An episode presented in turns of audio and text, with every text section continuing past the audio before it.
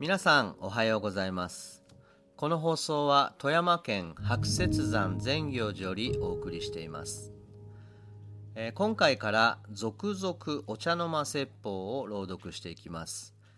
昭和50年代に産経新聞婦人面に掲載された文章でえこれが第3巻最終巻となります。では早速本編をどうぞ。すべてありのままに生じる。縁起というのは担いだり祝ったりするものじゃなくって縁によって生ずるという因果の道理そのもののことでありまして瓜の鶴にはなすびはならん。そういえば面白いお経がありましてね仏説稲芋経という稲やら芋やらのことが説いてあるみたいで富山のコシヒカリにも関係あるかと思ってちょっと開いてみたんです。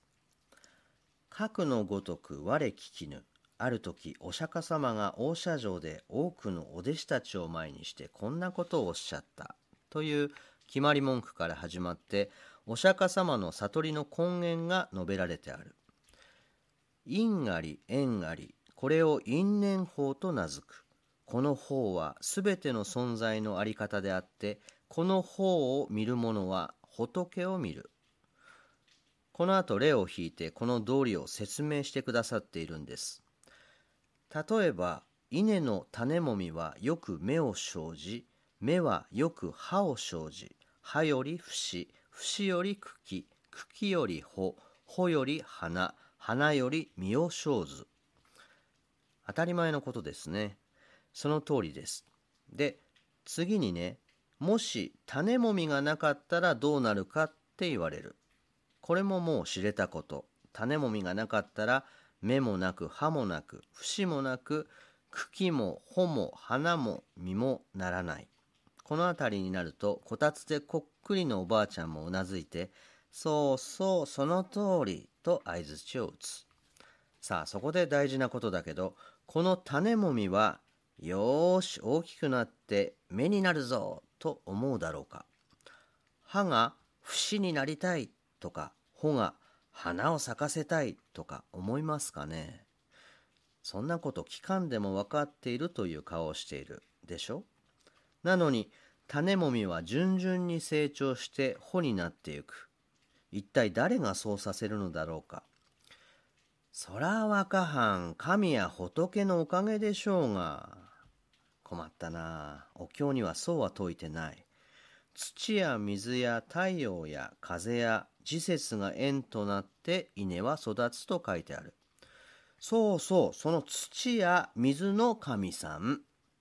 いやだからその土や水や風だってすべて因縁症で我というものがないんです。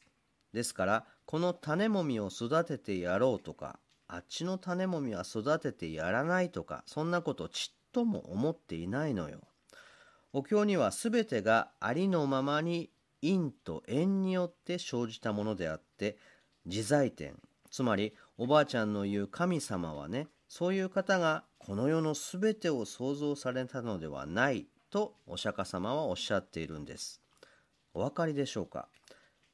言葉が足りないけどこれが因果の道理というものなんですよ。だからね早い話が神社の鈴鳴らしても景気は良くならんし交通安全のお札をもらったって事故がなくなったりするわけない。それにどこやらでお百度参りしたら入学やら就職やらがうまくいくなんてことあるわけない。みんな因果の道理に反するでしょ？それから日を選ぶというのあれもいけませんな。今日という日は私にとってもう二度と戻らない日でしょ。それを何やら仏滅や友引きや大安やとやっている。昭和の初めにあれ一度禁止されたはずなんだけど近頃は賢そうな人まであれを担いで今日は日が悪いなんてやってる。どうしてああいうことになるのかね。